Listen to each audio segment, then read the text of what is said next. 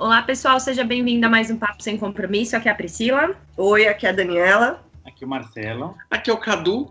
E como nós falamos no episódio da semana passada, nós estamos no mês de maio, né? E nesse mês de maio, além da comemoração do Dia das Mães, nós temos também a comemoração do Dia do Trabalho, exatamente.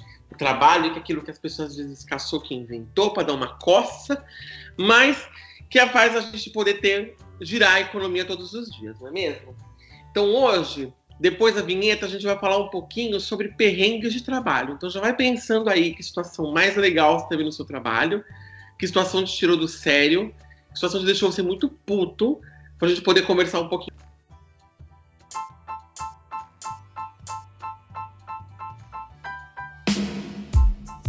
Olá, sejam muito bem-vindos ao nosso podcast Papo Sem Compromisso. Aqui nós vamos falar de forma descontraída e reta sobre diversos assuntos. Então pega a pipoca e aumente o som. Porque o papo já vai começar. Bom, pessoal, vamos lá então, né? Perrengues de trabalho. Eu não sei, eu acho que de vocês, por eu ser o mais velho, também eu sou que trabalha mais tempo, né? Acho mais velho, você é um ano, nem um ano mais velho que eu completo. Ah, mas você não trabalhava quando eu comecei a trabalhar, Xoxó? E você começou a trabalhar há quantos anos? 15 anos. Ah, é. Eu comecei é, com 16. Então. Eu, eu trabalhava indo no bala no sinal, mentira. Mas assim, sabe que quando eu chego e falo que eu trabalhava com 15 anos, algumas pessoas me olham e falam assim pra mim, mas era exploração infantil? Eu falo, não, gente, eu trabalho normal, escritório. Tá? Não, mas é mais pela mas... porque aqui também trabalham as pessoas novinhas, só que part-time, né?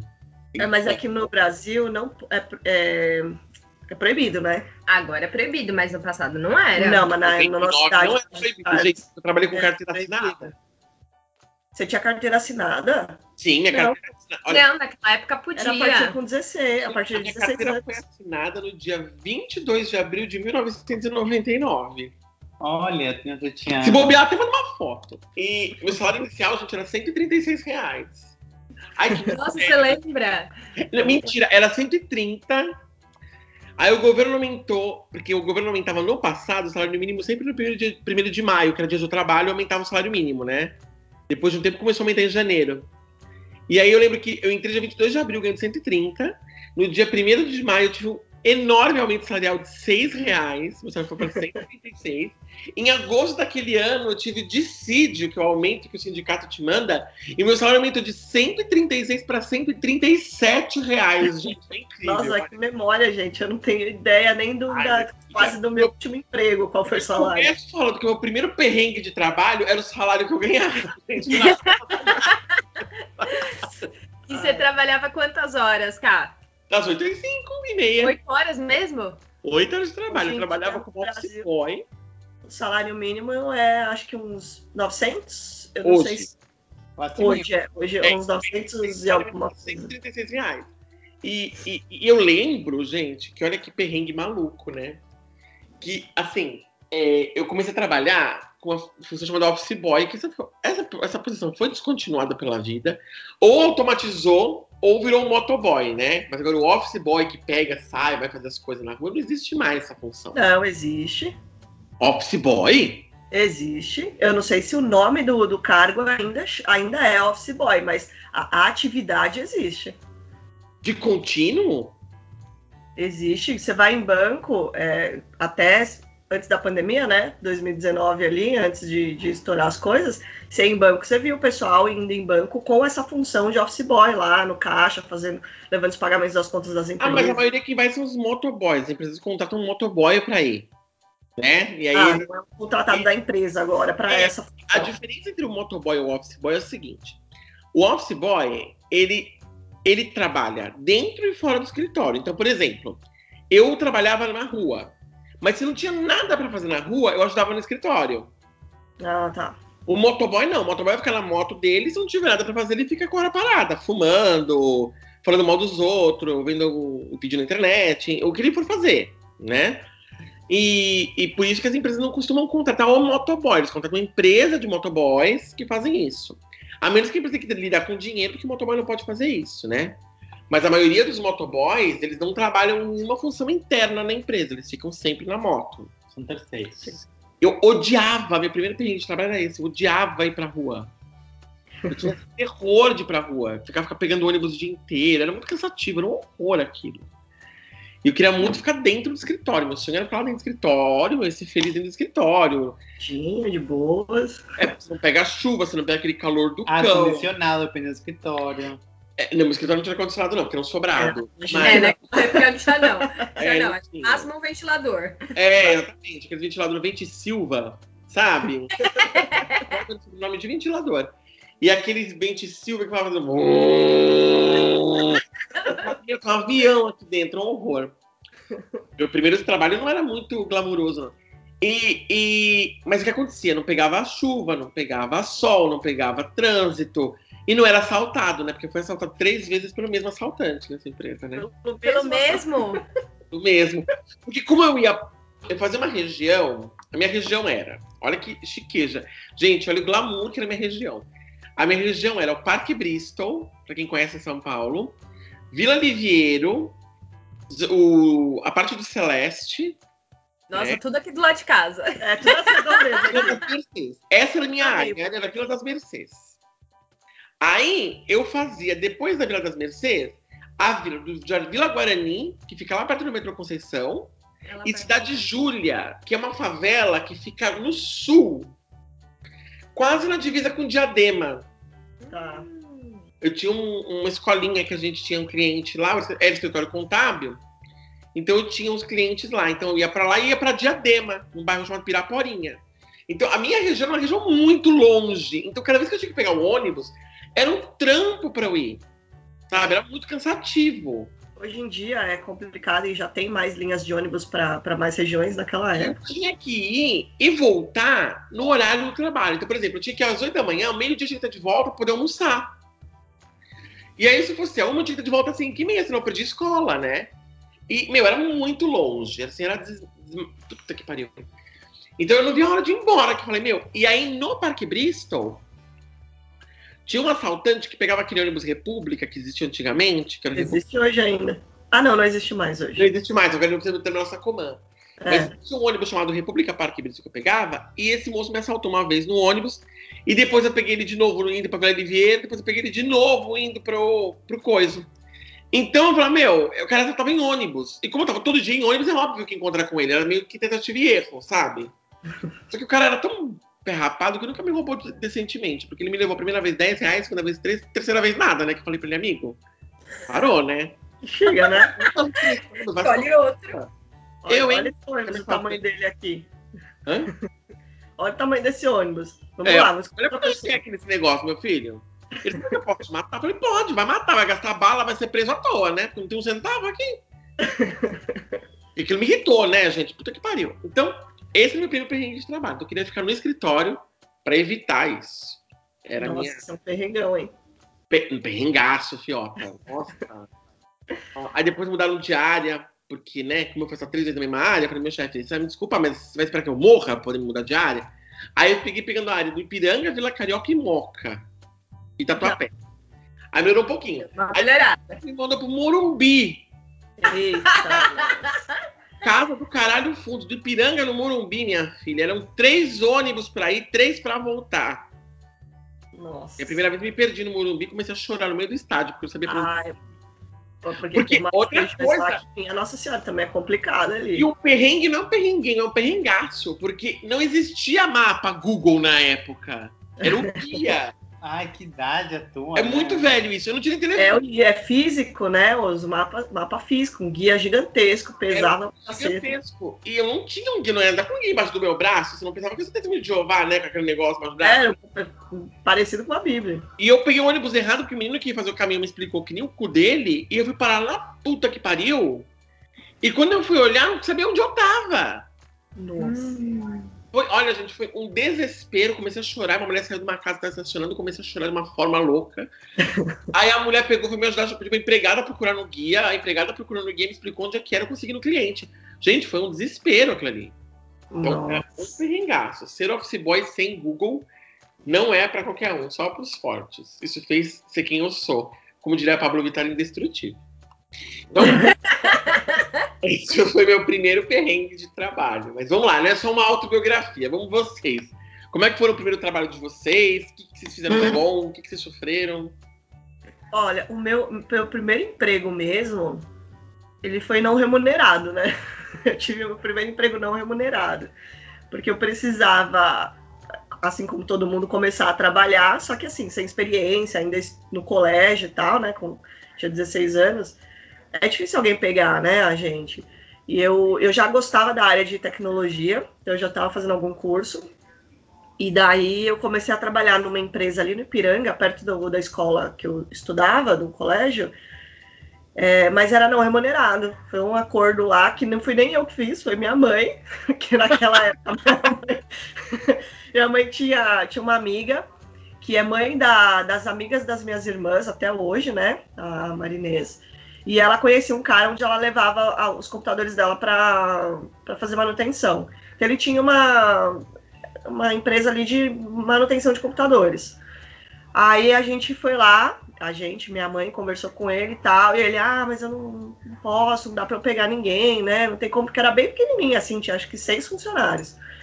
Aí minha mãe falou, não, não tem problema, ela trabalha de graça, ela só precisa pegar experiência. Minha mãe negociou meu primeiro trabalho, olha só. E negociou pra trabalhar de graça. Nossa, trabalhar de graça. mãe reinventou as putas na Turquia, né? Gente de Deus! Aí eu comecei a trabalhar lá. Eu- e eu gostava pra caramba, porque tinha, além de mim, tinha mais duas pessoas, um, um menino e uma menina, que eram mais ou menos a minha faixa etária, novinhos também. Mas eles trabalhavam remunerados. É, e aí a gente fez amizade, assim, eu era super tímida naquela época, né? Mas a gente fez amizade, eu aprendi bastante coisa da parte física ali, né? De, de computadores. Mas eu fiquei lá, não cheguei a ficar um ano, né? Não completou um ano, depois eu arrumei, acabei arrumando emprego num outro lugar para trabalhar remunerado. Mas foi bem legal, eu trabalhei de graça ali por, sei lá, uns seis meses, sete meses talvez. Sua mãe reinventou a emprego.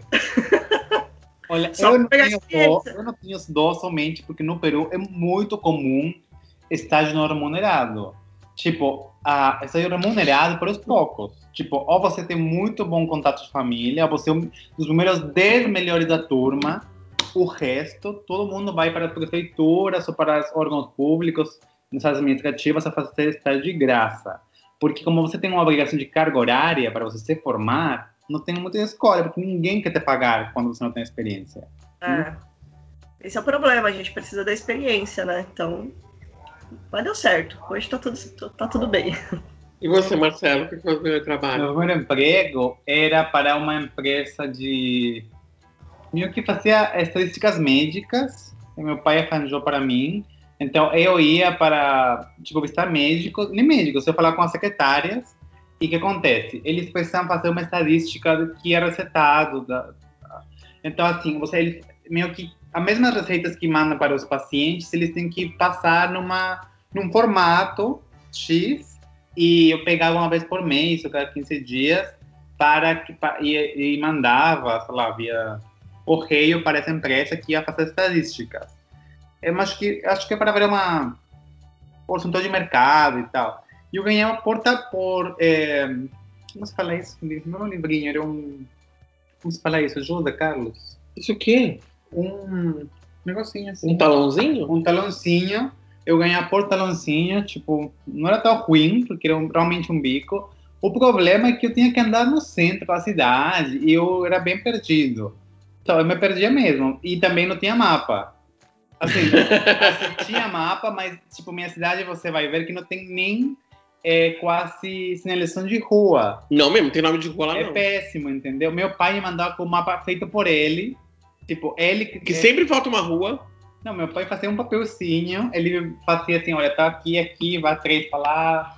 E era, sei lá. Eu acho que eu tinha os mapas mais é, rudimentares na época no celular, mas meu celular era muito ruim, então acho que nem ia pegar assim, não. Não, mapa de mão sempre falta uma rua, gente. Eu nunca confio em mapa. É que mapa de mão é zoom out, né? Sempre um zoom out.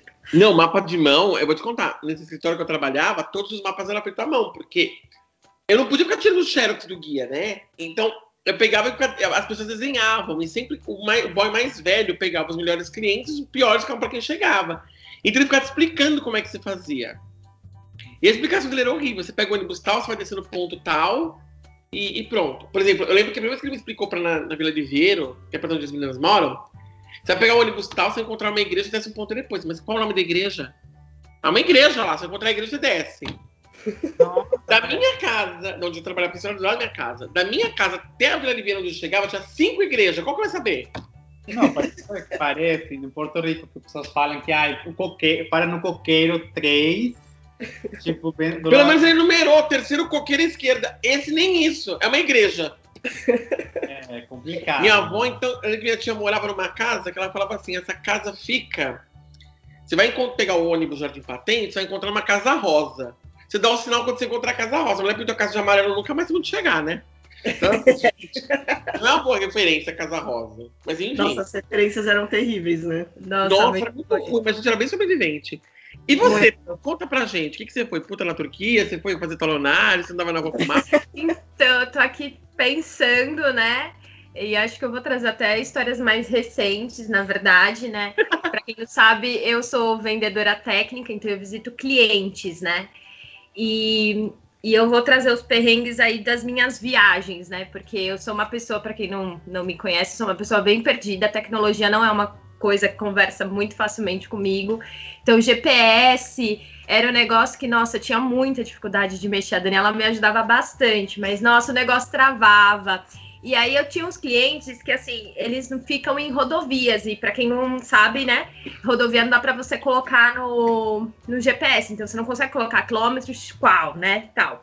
E eu tinha uns clientes que ficavam, não tinha o endereço. Então, você colocava um endereço XPTO lá, e você não chegava no cliente. Aí você, tem, você tinha que parar para perguntar, ou você ligava para o cliente e falava nossa, eu tô aqui em tal lugar, como que eu chego aí? E eu lembro que eu fui visitar um cliente que ele ficava mais ou menos em torno de quatro horas de São Paulo. E eu tava rezando, assim, para a pessoa cancelar a visita, né? Porque eu não queria ir. E, e aí, meu, ele falou: não, pode vir, eu tô aqui te esperando, não sei o quê. Aí ele me deu como se fosse um mapinha. Ele falou: olha, coloca tal endereço no GPS. Quando você chegar nesse endereço, você segue esse meio que esse mapinha aqui para você chegar na empresa, porque você não vai conseguir chegar só com o GPS. E dito e feito. Gente, era quase no meio de uma fazenda. Tipo, não, era, era estrada tipo de terra, mas assim, sabe algum lugar que você entra e você não acha mais nada, que não tem sinal, não tinha sinal de celular, não tinha sinal de GPS. O GPS falava assim que eu tava tipo no meio do mato. E era realmente no meio do mato, porque era mato do, do lado direito, mato do lado esquerdo, mato pra frente, para trás. E aí eu tive uma sorte que eu encontrei com. Tinha uma empresa ali que tinha um trator, não lembro o que, que eles estavam fazendo ali na estradinha. E aí eu perguntei, falei, nossa, eu tô tentando chegar nessa empresa aqui. Mas eu acho que eu tô perdida, eu não sei se eu passei, né? Não sei o que. O cara falou: não, pode ir pra frente. Vai, você vai andar mais uns 20 quilômetros aqui. Aí lá no final você vai enxergar lá a empresa. Aí eu falei, gente do céu. No final das contas, assim, deu tudo certo. Mas eu lembro que eu passei mó perrengue para conseguir chegar na empresa, porque não tinha nada, assim. Você ia andando na estradinha e com Era uma fé em empresa Deus. Chuveiro, gente, porque era tão longe assim. Mas, é, os clientes da Priscila sempre são mais Sempre. interior, assim, pra, É, mais interior do, do- de São Paulo, sabe? Gente, que medo, um negócio desse, você acaba sendo sequestrada, né? Mas- É. mas a gente tem um pen- pen- compartilhado, né? Teve uma, uma vez, logo no começo, a Priscila tava começando a, a viajar e começando a usar GPS. Não era o GPS ainda de celular, era o GPS aparelho, sabe? Nossa. Aí, aí ela tinha, a gente tinha no final de semana anterior, a gente tinha já colocado As rotas, né? colocado as rotas do dia. Era uma segunda-feira que ela ia via- viajar. Colocado as rotas, né, que ela ia ter que fazer naquele dia, já gravado no favoritos ali do GPS, para no dia seguinte ela sair e já, já pegar tudo certinho, né? E ela tava indo pro, pro cliente bem cedinho na Bandeirantes, Avenida Bandeirantes. E eu trabalhava ali na, na Vila Olímpia. Só que eu não tinha saído de casa ainda, né? Eu ia trabalhar mais tarde. Meu, a Priscila me liga, sei lá que horas da manhã que era, sete horas da manhã, oito horas da manhã, desesperada, chorando, assim, realmente em prantos, porque Não tava tudo isso, não. Tava bem aqui. irritada. eu tô aqui na Avenida na Bandeirantes e não sei o que, esse GPS parou de funcionar. A gente colocou o endereço, o endereço, não sei o que aconteceu. Calma, mas estava salvo o endereço, né? Bota de novo. Não, eu não sei o que aconteceu. E tô aqui, eu não sei o que fazer. E eu tô parada. E lá, lá, lá. E eu não sei pra onde ir. E sei lá o que eu. Tá, calma. Então, para, né? E, não, e o desespero também de atrasar. Eu vou chegar atrasada, porque também tá um trânsito e não sei o que. Aí eu, calma, para onde você tá, eu vou já sair então, vou me arrumar. Eu tava acordando, eu acho. eu vou me arrumar, que aí eu já saio de casa, porque aí já vou pro trabalho também. Eu te encontro aí onde você estiver e te ajudo. Aí encontrei com ela aí na, na Bandeirantes, no meio do caminho tal, ajudei, colocamos no GPS e depois funcionou. Mas, meu, ela tava em prantos, porque ela tava começando ainda a, a, o, o, processo de viagens, né? E começando a aprender a usar, a, a, usar o GPS, porque também a gente só andava em São Paulo, não precisava de GPS, né? É meu, foi, foi um. E eu acordando assim, de repente, desesperada, tipo, o que tá acontecendo, né? Eu nunca viajei para dentro do Brasil, sabe? Eu nunca é, para trabalho, mas já viajei para fora do Brasil. Então, assim, um dos perrengues que eu tive, até que eu acho que contei no perrengues de viagem, que eu fui levar o carregador para fazer a barba, né? Fiz só meia barba porque a tomada era diferente. Aí, um outro perrengue que eu tive, quando eu fui para Argentina, então vou falar assim: você precisa ir numa rua chamada Rua Florida, né? Aí eu falei: tá bom, vou chegar no meu trabalho, tomar banho pra Rua Florida. Porque é famosíssima, né? Famosíssima. É o Freire da, de Buenos Aires. É. Aí eu peguei e falei assim, bom, vou chegar. Mas eu, eu, sou muito cagão pra viajar, eu sou muito cagão pra tudo, né? Eu, meu, primeira viagem minha, não conhecia nada. Morrendo de medo de ser roubado, ser assaltado, ser morto, assassinado, sei lá o que aconteceu. Mas assim, não, vou chegar em casa, vou tomar meu banho. E meu chefe ainda falou assim pra mim: se você andar de boca fechada, ninguém vai falar que você não é um argentino. E esse, isso me soa até hoje, porque um monte de gente aqui, até hoje, quando eu saio, me olha e fala assim: você é argentino? É, eu falo, não, não sou. Como Carlos, 90% vai ser argentino é, e não brasileiro. Exato. Porque tem essa sobrancelha encontrada, essa coisa toda. Aí eu falei, bom, vou andar. Aí eu fui pegar, tomar meu banho, né? E parecia desenho animado. falei assim, gente. Aí coloquei a roupa, falei assim, pronto. Falei pra mim mesmo, agora eu vou na rua Florida. E eu tava vendo TV.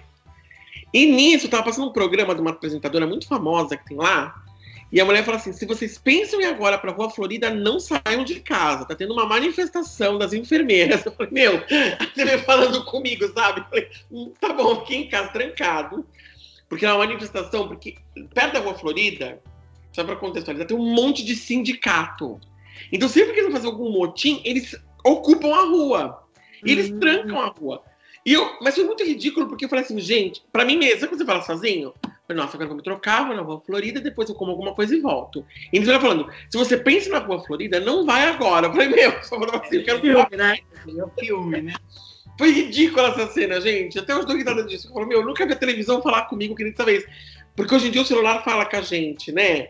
Você Sim. fala, nossa, vontade de comer um peixe, você abre o Instagram, parece um monte de peixe, né? Você fala, nossa, que gostoso. Mas a Suzana Jimenez falar comigo diretamente nunca foi uma coisa que eu esperava que fosse acontecer. E aí eu tava lá, de repente, lá pelado, me trocando, falando comigo, ela falando isso. Na mesma hora eu coloquei a roupa, pensando que a televisão tá me vendo. E aí outra vez também que eu fui viajar pra Venezuela, também não conhecia a Venezuela, porque no dia que eu tava lá, tava tendo uma manifestação pró Hugo Chávez, né? Porque o Hugo Chávez era vivo. E ocupava, porque sempre ficava nas avenidas principais quando eu viajava, né? Porque os escritórios ficam nas avenidas principais. Em São Paulo, que a gente costuma isso é uma coisa muito diferente de São Paulo de outros países, né? São Paulo, o centro de São Paulo, hoje em dia não é tão ocupado por empresa mais, né? Tem agora Vila Olímpia, Morumbi, que é um polo empresarial. Mas em outros lugares não. É, na, é, no centro que as empresas ficam, né? Então sempre que eu viajava, eu ficava no centro da cidade. E, e no centro é que tudo ocorre, né? Tipo na Paulista. E aí eu falei assim, meu, eu vou passear um pouco na Venezuela. Vou dar uma andadinha que vai ser bem divertido, né? E aí tava o cara falando, gente, aconteceu uma manifestação, bababá, bibi, o hotel falando, olha, gente, seria bom ninguém sair, porque tá tendo uma manifestação aqui na porta. Falei, pronto, minha mãe assina é viajar para os países ficarem do hotel, conhecendo o hotel. Então, né? assim, vocês já sabem, se alguém tem uma manifestação, pode convidar o Carlos, porque ele, eu vou estar tá lá. ele dá uma boa, uma boa vibe às manifestações. Eu nunca passei. A única vez que eu passei viajando, eu passei quando eu fui trabalhar em Milão que eu fui numa rua que, juro pra vocês, era uma linha reta até o escritório. Eu vou pegar a rua de trás pra ver o que tem e me perdi. Aí escritório fazer linha reta de novo, gente. Foi a mais ridícula do mundo. Você se perdeu na rua de trás. Foi horrível. Era assim: o hotel era justamente uma rua. Uma rua. Se um dia alguém for para Milão, chama-se Corso da Porta Romana. E tem uma porta mesmo, que era uma porta que era a porta da cidade no passado, em mil e pouco antes de Cristo. E aí eu fui andando numa linha reta e tinha um McDonald's do lado. para mim, passando um Mac. E pegou a rua de cima, vou pela rua de cima, vou sair no hotel. Só que comecei a pegar a rua de cima e a rua de cima começou a fazer umas entranças, umas voltas, umas coisas e me perdi. Eu falei, gente, e agora? Como é que eu faço? De novo, sem mapa, sem porra nenhuma, o que eu fiz? Coisa mais inteligente do mundo. Voltei pro McDonald's, voltei pro escritório e fiz o caminho de volta. É, Deu certo, deu certo. É o que eu faria. Foi isso. Não, mas sabe o que acontece quando a pessoa viaja, não, por, não necessariamente por trabalho, mas tem muitas cidades que não são quadradas as coisas, tipo, não é uma rua paralela, bonitinha, assim, Sim. um quadradinho. Sim, eu não sei como é que tem o caminho de volta e o caminho de vinda, se você não pega, você normalmente se perde. É, mas esse é meus perrengues de viagem de trabalho, gente, que meu. Sempre que eu viajava a trabalho, eu nunca consegui conhecer os lugares, gente, porque, olha, e, e quando eu fui pra Milão, foi assaltado, né, pelo assaltante. E, e falou comigo em italiano, não entendi, ele falou em espanhol. Eu falei, meu, o cara, Ladrão culto. o cara quer me assaltar mesmo e, e não importa, não tem barreiras linguísticas aqui. Mas assim, perrengues de trabalho também internacionais, Ah, é só foi- Parque foi- Bristol. Pode ser só de entrevista, né? A Nilson, que eu fui fazer essa entrevista, fica em Cotia. E o ponto que me, me falaram para descer, tipo, que perguntam onde ficou mais perto, né? Você pergunta aí. Nossa, foi super longe. Não sei se o cara não sabia e tal. Eu de terno no sol para chegar na entrevista, tipo, suando assim. Eu já aconteceu duas vezes comigo que eu desci no ponto e você sua tanto em São Paulo de terno quando vai fazer que eu tinha que ir no banheiro antes da entrevista só para me limpar, para não passar vergonha. O que acontece é que, assim, ela ficava na Raposo Tavares, hoje em dia tem uma ponte que liga a Nilce do outro lado da Raposo. Só que não tinha. Você tinha que descer na Raposo, pegar toda uma ponte que era no fim do mundo, voltar e andar. Tanto quando eu perdi o fretado, eu chorava. Eu literalmente chorava, eu chorava de lágrima mesmo. Então, assim, meu, caminho pra andar, meu. E você chegava cansado, suado, É um castigo, né? Era um castigo, gente. Era um castigo. um castigo. Mas essa, nessa linha de perrengues aí de suar, é, eu tive. Perrengue de suar. eu, eu lembro Olha, gente. eu lembro dois casos que eu tive. Teve uma vez que eu fui viajar, né, a trabalho, e eu tava visitando vários clientes, e tava numa época bem frio aqui em, em São Paulo, né? E eu tava no interior de São Paulo, então era provavelmente julho, julho, agosto. E aí eu tava com um casaco meu que eu adorava. Era tipo um sobretudozinho, né? E aí eu fui, meu, fiz vários clientes, porque daí quando eu viajava eu fazia uns 4, 5, né? Aí fiz toda a minha rota que eu tinha de clientes, voltei para São Paulo, cheguei em casa, aí eu tava falando lá com com meu pai, aí eu vejo que meu pai começou a dar umas batidas assim nas minhas costas. Aí eu, nossa, mas o que que aconteceu, né? Aí ele fez, você não viu? Aí eu fiz assim, o quê? Aí ele, o seu casaco tá todo rasgado. Aí quando eu tirei o casaco, assim, olhei na parte de trás, ele era aquele material que parece que lembra couro, né? Meu, ele tava todo rasgado, assim, tipo uma fileirinha. E aí eu falei, nossa, pai, que vergonha. Eu visitei vários clientes com esse casaco e em nenhum momento eu olhei para a parte de trás do casaco. Você não vai ficar olhando, né? Você põe, olha para frente, tá tudo certo no espelho. E aí eu fui, eu não sei em que momento que ele rasgou, se foi no começo da viagem ou se foi no final, mas eu sei que o casaco foi, ficou tão zoado que daí eu tive que jogar fora. E nessa mesma linha, de casaco também. Uma vez eu fui trabalhar com uma jaquetinha que lembra esse tecido.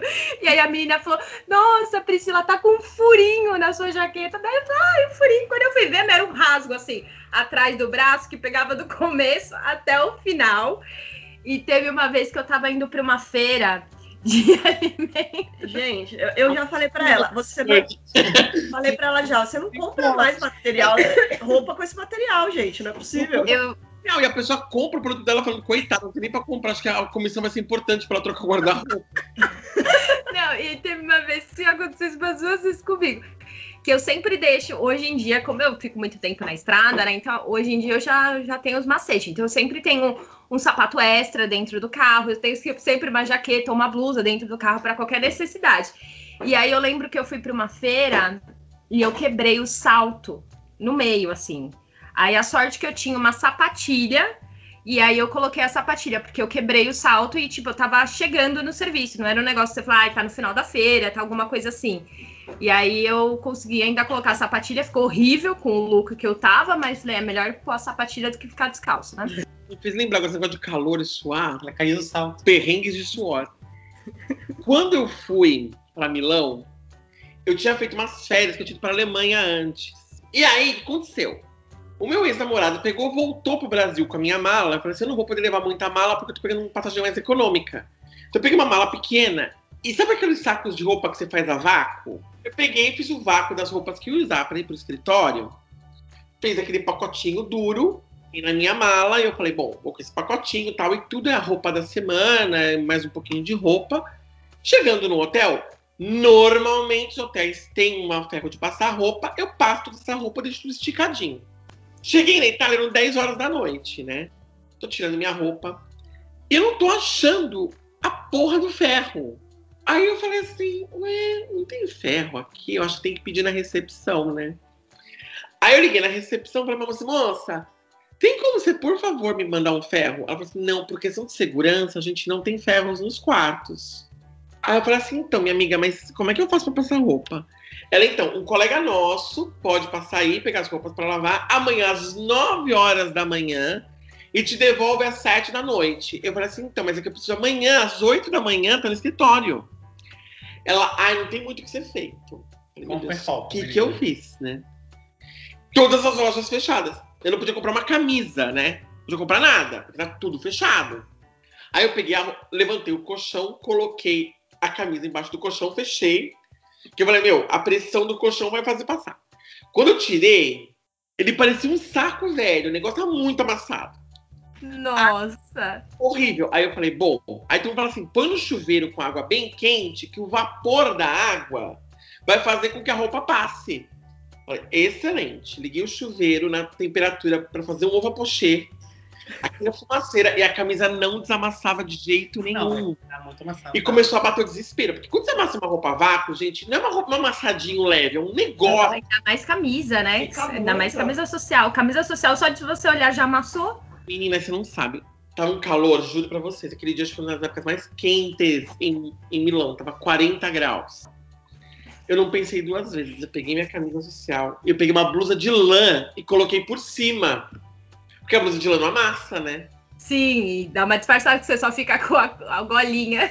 Eu caminhava um quilômetro do, do, do, hotel até o escritório. Eu não tinha como pegar carro, porque não fazia sentido pegar carro para um quilômetro. Fui andando. Eu cheguei no escritório com a pressão no chinelo já, sabe? Eu, eu, eu, eu aqui mesmo. Eu desidratando. Eu desidratei ah, tudo. Eu ia fazer o percurso todo com a camisa amassada mesmo, quando estivesse perto do, do, do, escritório, que eu botava a blusa por cima. Eu, Daniela, mas eu não tive essa linha de raciocínio interessante. Já tinha passado uma noite estressante. Eu queria um estilo de ponta a ponta, porque Milão é a capital da moda. Eu falei assim, eu tenho que andar, porque vai que me encontra. Vai que um olheiro da Gucci me encontra, me chama para ser modelo. Vai que a Versace me, me, me nota. Gente, ia naquele calor, naquele calor, eu suando, suando. Acho que eu perdi uns 10 quilos, que não é possível. Eu suava tanto. Aí eu cheguei no escritório. Aí, cara, olha, você fica nessa sala. E lá eles não usam, eles não costumam acender a luz. Tem luz natural. E a minha camisa era escura, gente, foi a minha salvação. Porque tem aquela meia luz que ninguém vê quase nada. Eu fiquei numa salinha separada, mas a primeira coisa que eu fiz foi de lá arregaçar a manga até aqui. E fui trabalhar porque fui como auditor para lá, né? Fui auditar os processos dele. Imagina, o auditor chegar com essa roupa que parece que veio da guerra, né? O bom é que você ficava sozinho, né? Dava pra você ficar de boas ali. Foi até falar. Aí cada vez que eu te conversar com ele, te colocar a blusa de lã e conversar com ele. E o cara fala assim pra mim, mas você não tá com calor? Tá muito quente o dia hoje, mas aqui, ó, ar-condicionado me ataca muito a garganta. aí, esse, aí a, a mentira tem perna curta, porque na sexta-feira daquela semana eu já fui de camiseta trabalhar, porque era casual day. E eu fui de camiseta e calça jeans. Já me adaptei. E o mesmo calor. Aí chegamos na pizzaria e o cara falou assim: vai querer comer aqui dentro ou fora? Eu falei, dentro. Aí o moço falou assim: você não quer ficar aqui fora, né? Que é mais quentinho? Eu falei, não, moço, que eu morro de calor. e o pior é que eu tinha feito ainda uma escova no meu cabelo, parecia o Biafra. Meu cabelo tá uma bosta, gente. Meu cabelo tá todo caído, é, assim. Eu já vi as fotos, você feira, feio, feio, feio. Gente, Mas você escova mesmo? Eu tinha feito, queria testar algo diferente no meu cabelo. Meu cabelo tá ah, tão. Meu senhora. Piscina, depois eu vou mandar foto pra você ver. Eu parecia um homem com meu cabelo tá todo parecia Biafra, o cabelo tudo baixado, assim, ré, horrível. Meu cabelo tava um horror. Eu falei, gente, eu vim pra Milão no meu pior momento. No meu eu momento, não melhor estilo. fashion. Eu não vi no meu melhor estilo e eu não queria cortar o cabelo porque Não, é que assim, sabe como. Sabe esses cabelinhos de, é, de Korean Pop? que são bem lisos, que caem na testa. Então, mas pra, não é para ter o formato de rosa do Carlos, entendeu? Não, hoje em dia tem o BTS que podia uma, Eu vou dar moda. BTS que dar uma É, justificativa, é. mas na época era o Biafra mesmo, tava horroroso. Horroroso. Bom, e você, Marcelo, o que mais você conta? Que outro perrengue você passou? Olha, assim, eu. Se vestir de criança no shopping é um perrengue. É, eu já contei só que outras vezes não. Eu consegui um emprego que ganhava salário mínimo, mas eu trabalhava somente seis horas na semana. E era três de andar no shopping vestido de criança, três de preparo, que eu nem me preparava, né? Porque só fazia tarde. O pessoal mesmo que botava umas fantasias mais elaboradas, né? Só ficava sentadinha. Ah, e era tranquilo, né? Era só vergonhoso, claro, porque eu corria no shopping de criança. Que era já um perrengue eh, por si só. Uma coisa, um perrengue que eu passei, que tipo, ainda bem que isso é gravado em português e minha chefe nunca vai saber, é que, assim, no Peru, ou próprio no Brasil, eu nunca deixei é, um envelope dentro dessas essas, essas caixas de entrega, de... Sei como se fala isso. Você, tipo, você joga na, joga na, ca- na caixa de metal os envelopes que são para envio. Na casa de correr. Tá, eu nunca enviei na minha vida isso antes de morar aqui. Jamais. Tinha enviado nunca na caixa. Pouquíssimas vezes que eu enviei alguma coisa, eu entreguei na mão de uma pessoa. Tipo, ele aconteceu duas. Então aí, um, um dia me mandaram entregar umas coisas que, tipo, a gente acabou fora do horário, então não iam, pe- não iam pegar na, no escritório. E aí eu abri e joguei. Ah, Ao dia seguinte, eu percebi que onde eu tinha jogado não era o buraco para colocar as coisas que é para enviar. Era o lugar onde você pegava material de escritório, tipo envelopes novos. Só que ninguém usava. Ninguém usava porque você puxava, porque nós já no escritório recebíamos material direto das empresas de, de correio. Então, ainda bem que eu mesmo que fui entregar outra coisa nessa caixa, porque alguma coisa urgente, e eu falei, nossa, ninguém levou isso aqui, porque tá no buraco errado. Mas aí Ainda você bem. conseguiu ainda retirar, que bom, né? e botei no outro e nunca ninguém soube. Que sorte. Nossa, ainda bem que você viu. Pior é a pessoa você falar, você não recebeu o meu envelope? envelope, não, aqui pro resto da vida. É, As pessoas têm dinheiro, pagamentos dentro. É que aqui tem umas coisas meio arcaicas, tá, gente? Parece que não, mas tem, tá? Aqui não tem aqueles balotes de correio que você abre, assim, você coloca a cartinha dentro e fecha.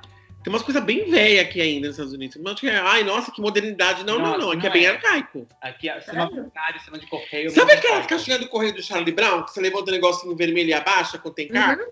É normal aqui isso aqui. Eu já bati o meu carro em quase três desses já.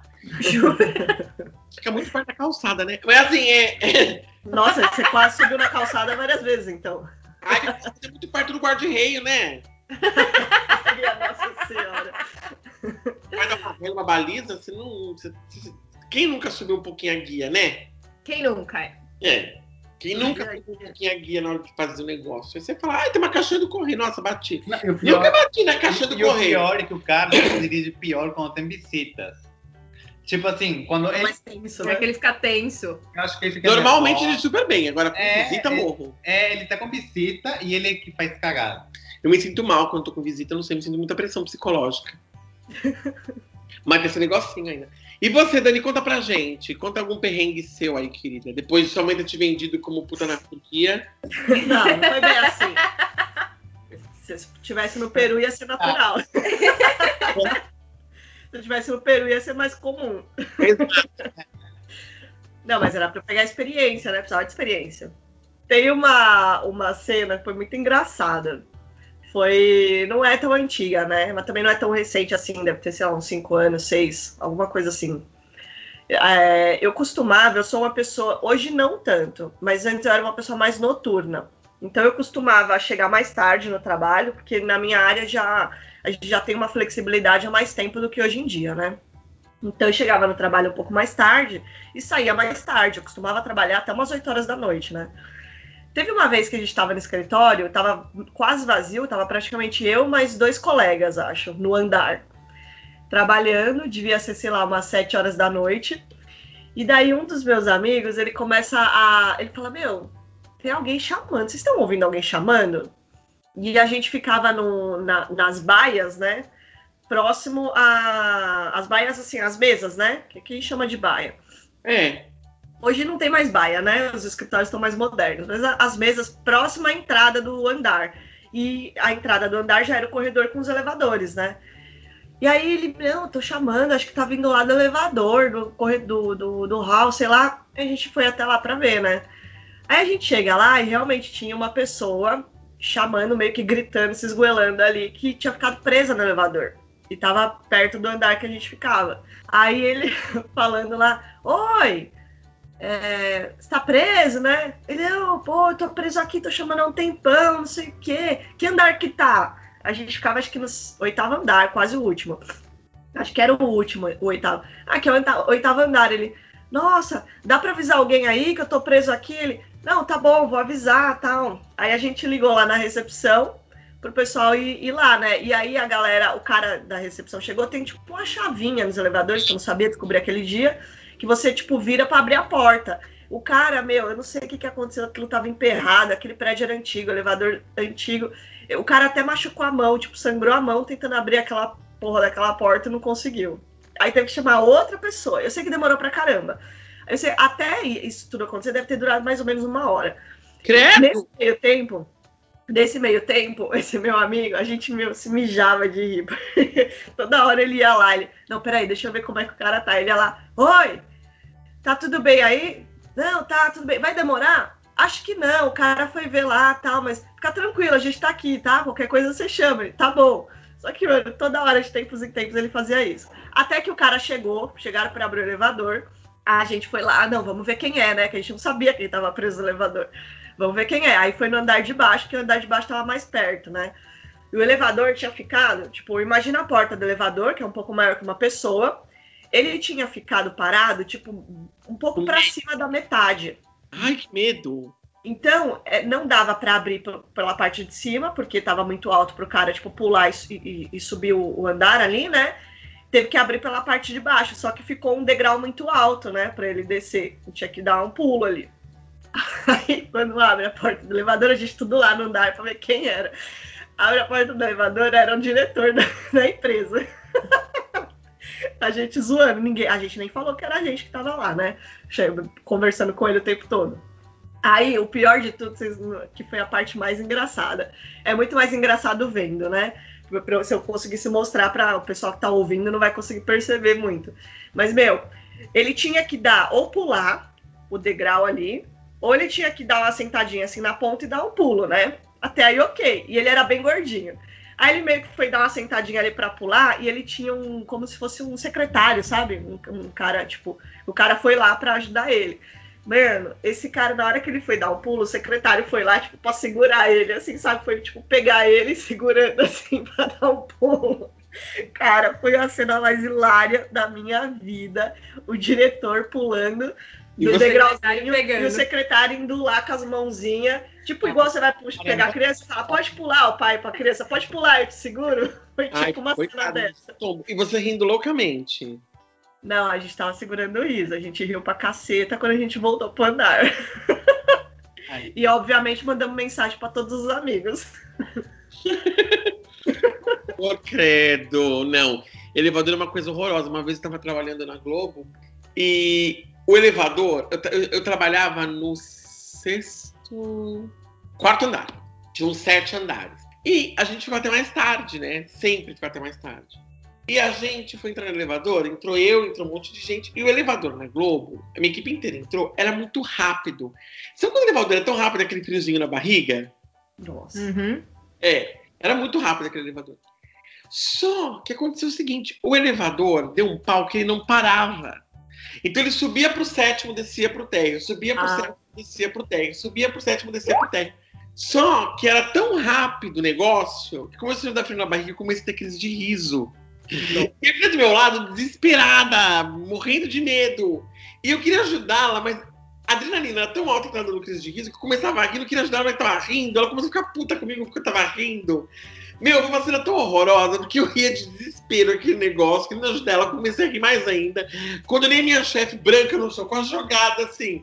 Eu olhei pra ela comecei a rir mais ainda. A gente não parava de dar risada, eu saí do elevador, né? com falta de ar, assim, sabe?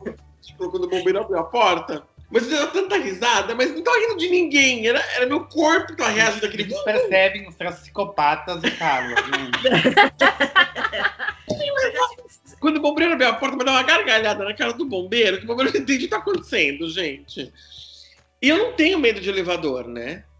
Não- É o medo que eu não tenho. Então eu falei assim, meu, que divertido que foi esse dia, meu, mas eu ria tanto. Não. Mas eu ria de olhar no chão, porque eu não conseguia viver. E eu queria ajudar a Renata, eu não conseguia falar com a Renata. Eu ria tanto que eu não conseguia ajudar. E o meu, eu morri de dar risada. Eu falei, gente, que cena dantesca isso aqui. Eu começava a rir da cena, depois comecei a rir da adrenalina. Foi ridículo. Eu quase Melhor é, foi ridículo. Eu já, já tive perrengues de elevador assim, nesse sentido, mas não ficava tanto tempo. Aí ele, tipo, parava, porque era nesse mesmo prédio da empresa, que, meu, era muito velho. E uma coisa que acontecia muito nesse elevador é que ele parava de funcionar. Então, vira e mexe, a gente descia pro. Eu, eu trabalhava no último andar, na maioria das vezes, que era o oitavo. A gente descia para almoçar. Na hora que a gente voltava pro escritório, o elevador tava quebrado. Aí, era no inferno, tinha que subir oito andares de, de escada. Nossa, era um terror. Eu tava, teve uma época que eu tava tão puta com isso, porque isso acontecia com muita frequência, que eu falei, meu, eu não vou subir, eu vou ficar aqui embaixo, vou fazer sei lá quantas horas de almoço até esse elevador voltar a funcionar. Aí virou tão piada que teve época que a galera falava, não, vamos almoçar, já vamos descer com as coisas, vamos descer com as, com as mochilas, com todas as coisas, se o elevador não estiver funcionando, a gente já vai embora. Nossa, não. Mas assim, eu lembrei também um perrengue de trabalho de elevador, que o elevador estava funcionando, estava sendo um simulado de terremoto, de incêndio, sei lá, só que a gente estava andar super alto, acho que o 17, não lembro. E tem uma menina que era melhor amiga nesse, nesse trabalho, que ela tinha uma doença que fazia ela que, meio que na, nas articulações e tal, mas ela conseguia ter uma vida normal, ela só se cansava mais um pouco, porque ela estava tem a doença controlada. E quando a gente, se fosse uma coisa de verdade, você realmente tem que ir pela escada, porque é, é por segurança. Mas como era um simulado, ela começou a bater boca com, a- com as pessoas da, da CIPA, É. porque falar, olha, eu, não, eu vou descer esse elevador sim, porque eu não vou me machucar, eu vou processar você. Tipo assim, vai ser um escândalo, porque fala, eu não vou, assim, não é de verdade. Me poupa. É, mas é obrigatório, né? Porque você tem, Tem que, que tem que treinar. o prédio inteiro. É, É, treinamento, ela não né? Pra quando acontecer de verdade, a pessoa Ela- saber o que fazer. ela não era uma pessoa muito é, dócil, né? Ela era briguenta. Aí ela começou a falar, tipo assim, é, ai, mas a pior coisa foi porque ele falou assim, quando a pessoa tem uma, uma doença ou uma deficiência que não é visível, as pessoas não sabem disso. É. Uhum. Ela ficou mais puta porque tinha que abrir a vida explicar porque, nossa, aí, e ela era escandalosa, nossa, aí eu fiquei só um pouquinho para ver a briga e depois ia se escapa. Fiquei um pouquinho pra ver a briga. Só pra ver o que, que ia rolar e depois sair de cena. Ai, gente. Bom, é, o bom do perrengue de trabalho é que a gente pode ficar falando oito horas de perrengue de trabalho, que todo mundo vai ficar super feliz animado, porque todo mundo tem alguma coisa que já passou, que vai passar também, uma situação. Então, assim, gente, esse foi o nosso episódio de hoje de perrengue de trabalho. Você pode contar pra gente nas nossas redes sociais quais foram os seus perrengues, é, o que, que você mais achou legal, o que você achou menos legal, que você riu muito, que ficou muito puto. A gente vai super querer saber. E agradecemos vocês ouvirem a gente. Curtam a gente, sigam a gente nas melhores, nas maiores plataformas de podcast deste Brasilzão. Ou quem sabe, desse mundão. Tá bom, gente? Então vai lá, um beijo pra vocês. Até mais. Tchau, pessoal. Até o próximo episódio. Tchau, pessoal. Até o próximo episódio. A gente tá no Twitter, no Instagram e no Instagram e no Facebook. Até a próxima.